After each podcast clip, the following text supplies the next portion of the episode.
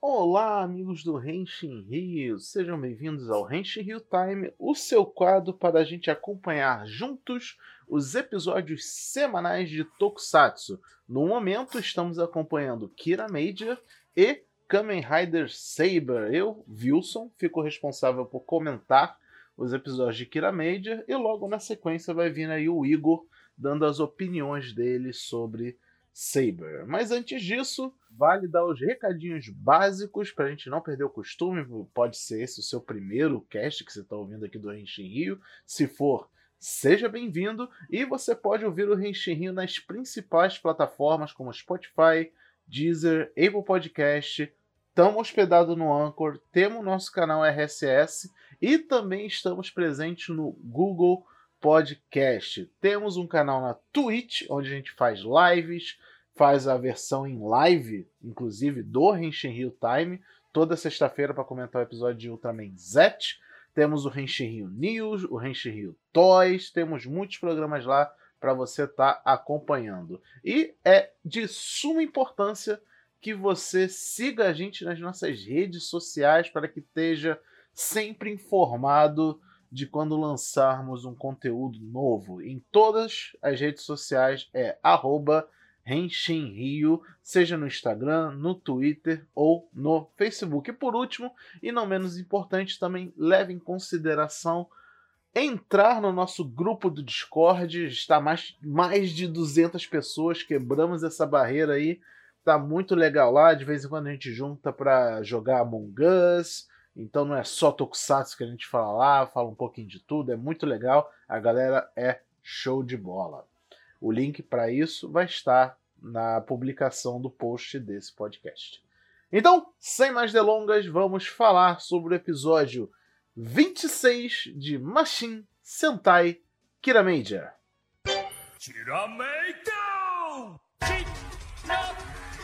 É, esse episódio foi uma continuação direta do anterior. É, apareceu a Yudona, é uma nova vilã, ela aparentemente é mais forte do que os que tiveram na série até agora, porque ela é uma subordinada direta do comandante general, eu esqueci como é que eles chamam, do Ziodon. Então ela tem se mostrado realmente ser uma, uma personagem muito forte. E a principal característica dela é de dar power up para os vilões. Ela transforma o, os minions lá dos Yodons em em seres poderosos, mas isso tem um preço, aparentemente, né? Eles, eles se autodestroem depois de um tempo.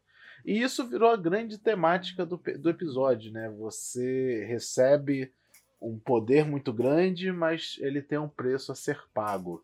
E isso acaba virando o novo brinquedo dos Kiramagers. Olha só, Tokusatsu servindo como comercial de brinquedo, quem diria, não é mesmo? O Juro tem todo esse dilema de que eles precisam realmente ficar mais fortes, mas ele só teve exemplos de que aumento de força só trouxe coisa negativa, então ele tentou uma alternativa.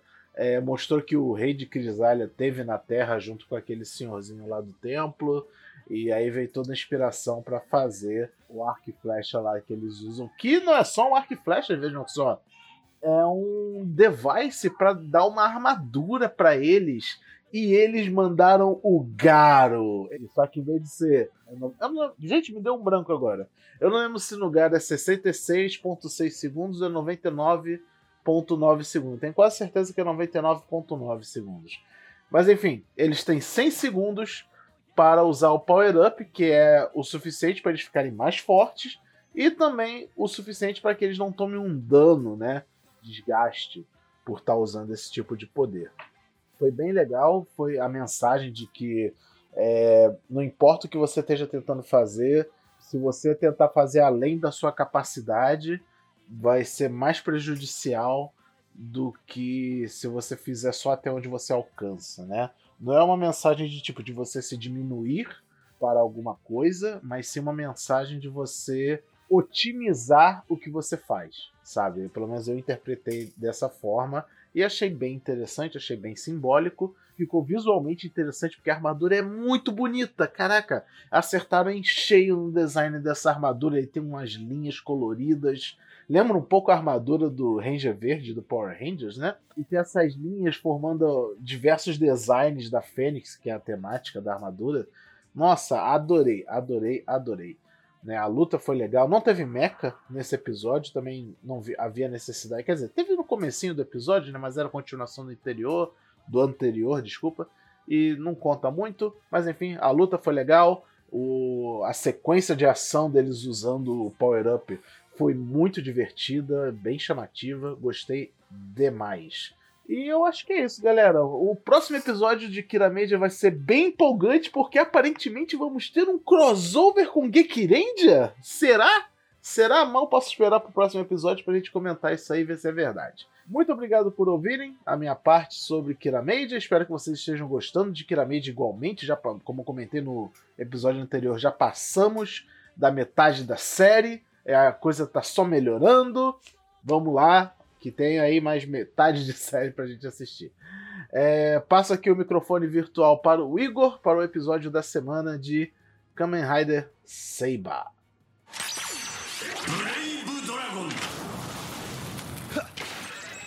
Igor na área para o Review Time de Kamen Rider Saber. Tudo bom? O episódio foi bem interessante, gostei bastante. Então, nós temos agora a introdução do nosso novo Kamen Rider, Espada. E com ele a gente tem mais algumas introduções, né? Temos a chegada do Kento como Kamen Rider Espada. E a gente descobre que ele é filho do Calibur, não irmão, como eu pensava, que torna tudo mais interessante, mais profundo. Descobrimos que ele estava envolvido com o incidente da memória do Toma e o ataque ao antigo Kamen Rider Saber 15 anos atrás, né? E o episódio basicamente é uma reflexão sobre o Kento, né? Porque ele luta pelo que ele luta, porque o pai dele, pai dele traiu a Sword of Logos. Aquele episódio de Force of Will, né? Vontade e determinação, porque a pessoa luta. Foi, foi muito interessante. Teve muito, muitas voltas nesse episódio. É, além dele, além do Kento ser filho do Calibur, nós temos o, o Gambo, o Buster, como melhor amigo do, do Calibur, o que torna a coisa bem pessoal. E eu ainda acho que ele vai morrer pela mão do Calibur por conta disso, né? Nesse também nós temos uma, de novo aquela mini luta de CG, dessa vez ela foi um pouquinho menor. O Kento usou o cortador de grama, né? Na verdade, a metralhadora de grama. Agora que eu me toquei, né? Não sei se vocês já perceberam. Mas cada um dos Riders usa um livro em um, um pedaço diferente. O Saber usa na, na ponta esquerda. O Rintaro Nagare, né? Usa no meio e o Kento usa na ponta direita. É, eu vi o episódio de hoje a gente tem um primeiro combo quase completo com o Tom usando dois livros vermelhos. Eu tô pensando aqui se eu, talvez numa forma futura a gente tenha algo como de novo Kamen Rider Trilogy, né? Trinity do Zio, onde os três viram um Rider, já que eles mostram olhando os três, botam bastante destaque nos três. Será que os três vão se tornar um Rider? Ou todos eles terão suas formas completas, usando três livros da mesma cor e fazendo combos como o Ozo? Bom, só o tempo dirá, mas eu ainda voto que os três vão ficar mais fortes se se unirem do que usando três combos cada um, usando nove livros no total. Né? Não sei se a Toei e a Bandai estão afim de gastar esse dinheiro todo para fazer tanto livro. Olha, então sim, e aí vão querer que a gente compre mais livros. É sempre assim.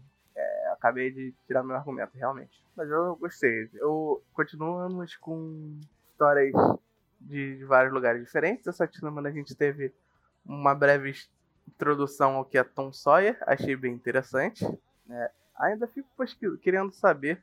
Vou procurar fundo mais das outras histórias. Eu quero para ter um respaldo. Por exemplo, essa, essa nova do, do Saber, Storm Eagle. Eu, eu fiquei o tempo todo lembrando da música de Mega Man, da fase de Mega Man, do que tem, esse, tem o chefe com o mesmo nome, né? eu já loguei demais. Esse foi o episódio da semana. Eu gostei bastante. Saber ainda tá cumprindo o que tá prometendo. Não está ruim para mim está melhorando cada vez mais.